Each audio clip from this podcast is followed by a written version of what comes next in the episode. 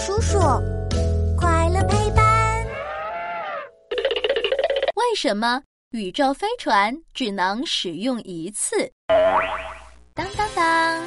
欢迎来到我们的为什么时间。嘘，开始啦！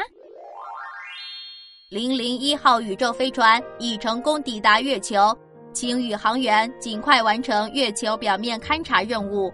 本次飞船将于三天后返回地球。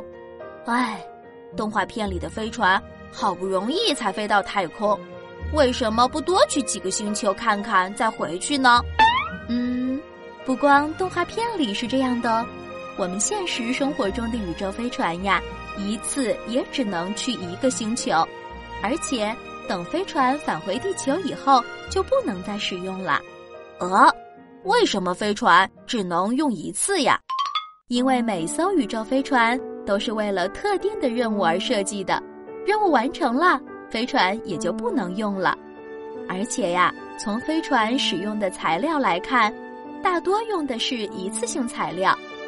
就拿宇宙飞船里面的发动机来说吧，它的使用时间一般只有几分钟到几十分钟。要是想回收再利用，那需要花费的成本就太高了。另外，宇宙飞船的容积很小，可以装下的材料也特别少。如果里面的材料消耗完了，就没有了。所以宇宙飞船一般只能使用一次哦。除了宇宙飞船以外，护送卫星和货运飞船上天的火箭，用过一次之后也就报废，不能再用了。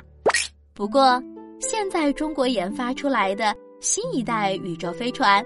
在完成一次飞行任务以后，只要摘掉飞船外面的隔热外衣和隔热帽子，就能继续用啦。